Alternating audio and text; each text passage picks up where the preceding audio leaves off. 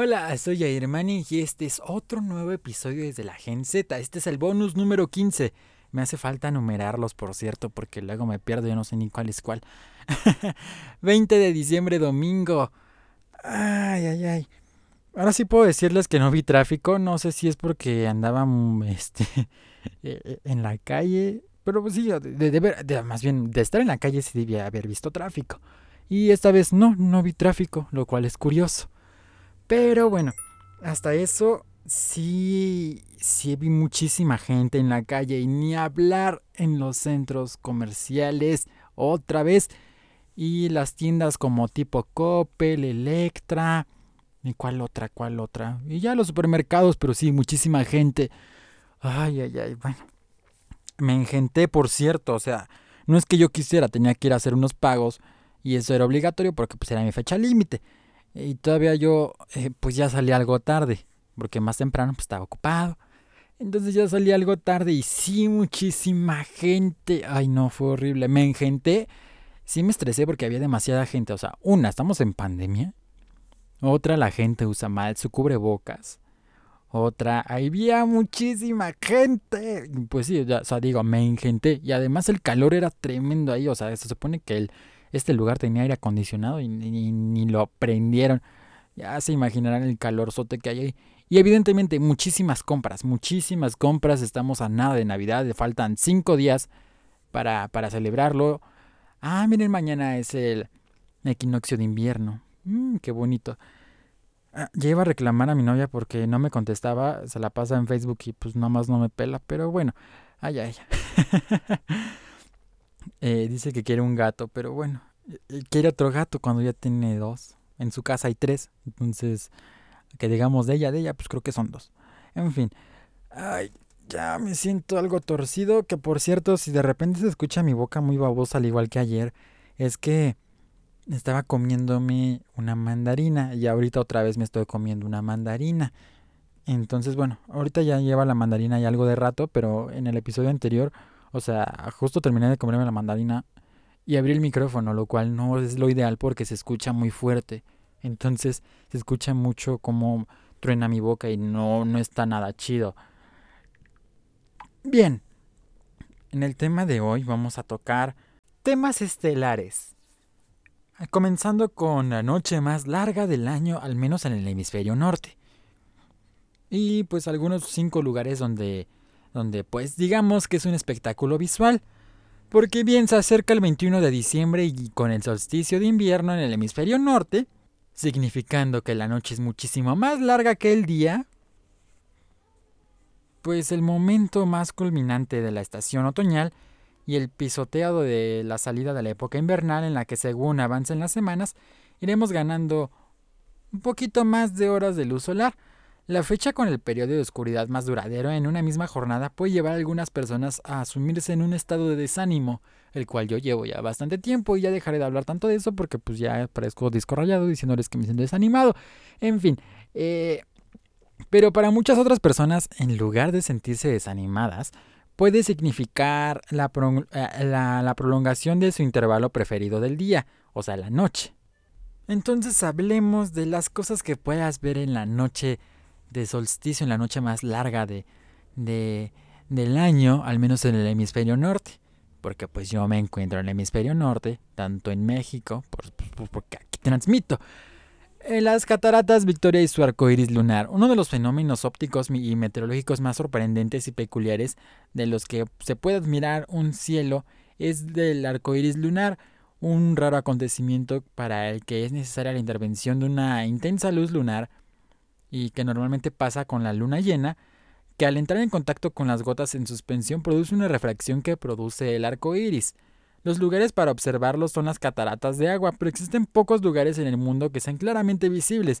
Las, cataratas Victoria, gracias a la gran nube de humo que se forma tras, espectacular, eh, tras la espectacular caída de agua, crean las condiciones ideales, ideales para disfrutar esta maravilla en unas visitas nocturnas que atraen a personas para todo el planeta. Perdonen, ando muy de la lengua suelta. Ya no debería comer nada antes de grabar. Creo que debería grabar primero antes de comer.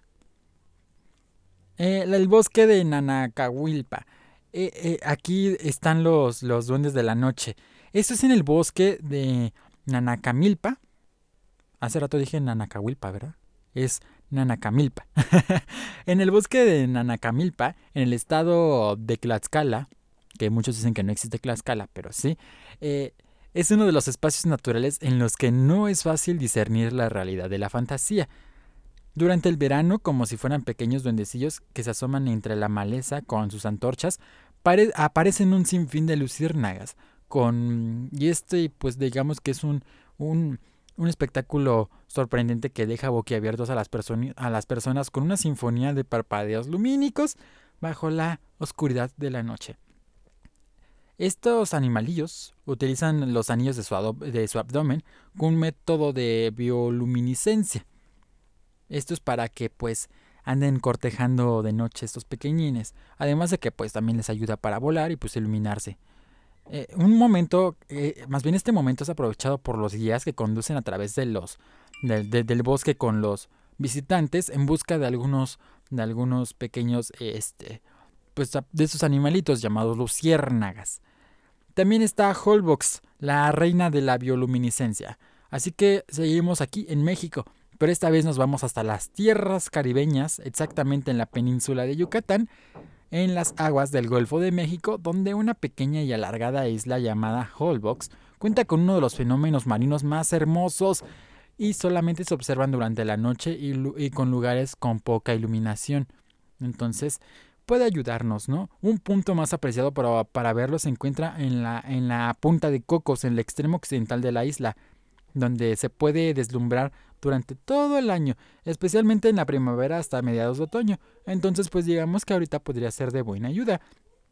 Eh, eh, la fascinante bioluminiscencia provocada por ciertas moléculas de organismos marinos con el impacto de las olas sobre la orilla desencadenan una reacción con el oxígeno eh, generando una luz fluorescente. El efecto al andar por la orilla mientras se crea la luz a nuestro paso es algo indescriptible. Me gustaría vivirlo directamente, pero pues no, no he ido. Eh, por su parte, los guías locales suelen utilizar telas blancas para resaltar más la bioluminiscencia ante la cara y el asombro de los visitantes. otro podríamos decir que es el Monte Nacional de Aoraki, uno de los eh, mejores lugares del mundo para ver las estrellas.